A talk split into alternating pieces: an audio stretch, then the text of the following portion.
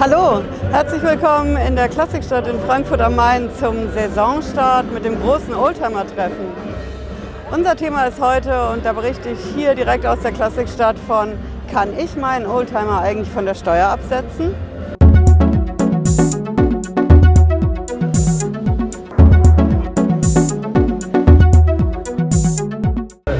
Hallo, ich bin Patricia Lederer. Ich bin Rechtsanwältin in der Frankfurter Steuerrechtskanzlei Lederer Law. Und ich berichte hier vom großen Saisonstart in der Klassikstadt in Frankfurt am Main. Unser Thema ist heute, kann ich eigentlich meinen Oldtimer von der Steuer absetzen?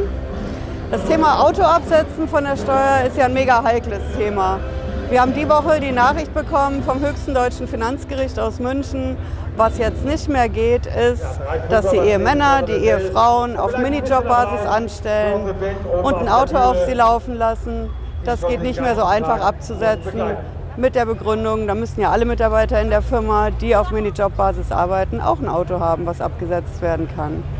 Okay, das geht schon mal nicht. Also Grundregel beim Auto ist, entweder ich mache die 1%-Methode oder ich führe ein Fahrtenbuch.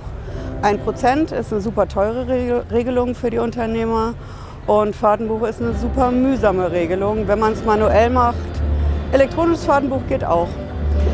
Es gibt ein paar Irrtümer bei den Autos beim Absetzen und die will ich hier gerne aufklären. Einer dieser Irrtümer ist, ich habe mehrere Autos, dann mache ich eins auf Privat und eins auf Geschäft. Das hängt immer vom Finanzbeamten ab. Eine klare gesetzliche Regelung dazu gibt es nicht.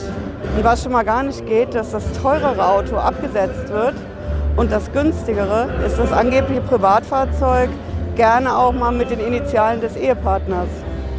Also zwei Autos sind nicht so der Brüller bei der Steuer.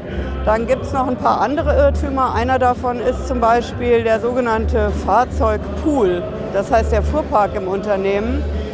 Da sagen dann viele gerne, okay, kann man vielleicht mal machen. Wir haben mehrere Autos, die dürfen die Mitarbeiter alle fahren für die Firma.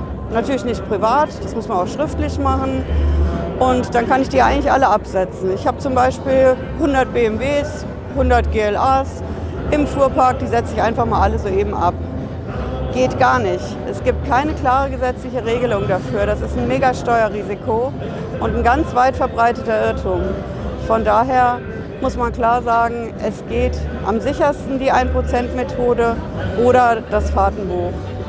Und wir haben auch noch das große Thema Verhältnismäßigkeit bei der Anschaffung von Autos. Das Thema Verhältnismäßigkeit stellt sich hier gerade auch bei solchen Autos. Die Autos sind oft im Wert gestiegen, sehr teuer und werden trotzdem angeschafft, auch gerne mal fürs Unternehmen. Das Finanzamt argumentiert dann gerne mal, hm, das ist viel zu teuer. Das Geld steht ja in der Firma nicht für andere Investitionen zur Verfügung. Das ist eine echt interessante Argumentation. Wir haben dazu auch schon mal einen Videolog gemacht. Mit dieser Argumentation greift das Finanzamt ganz klar in die unternehmerische Entscheidungsfreiheit ein und in die Berufsfreiheit, die im Grundgesetz garantiert ist.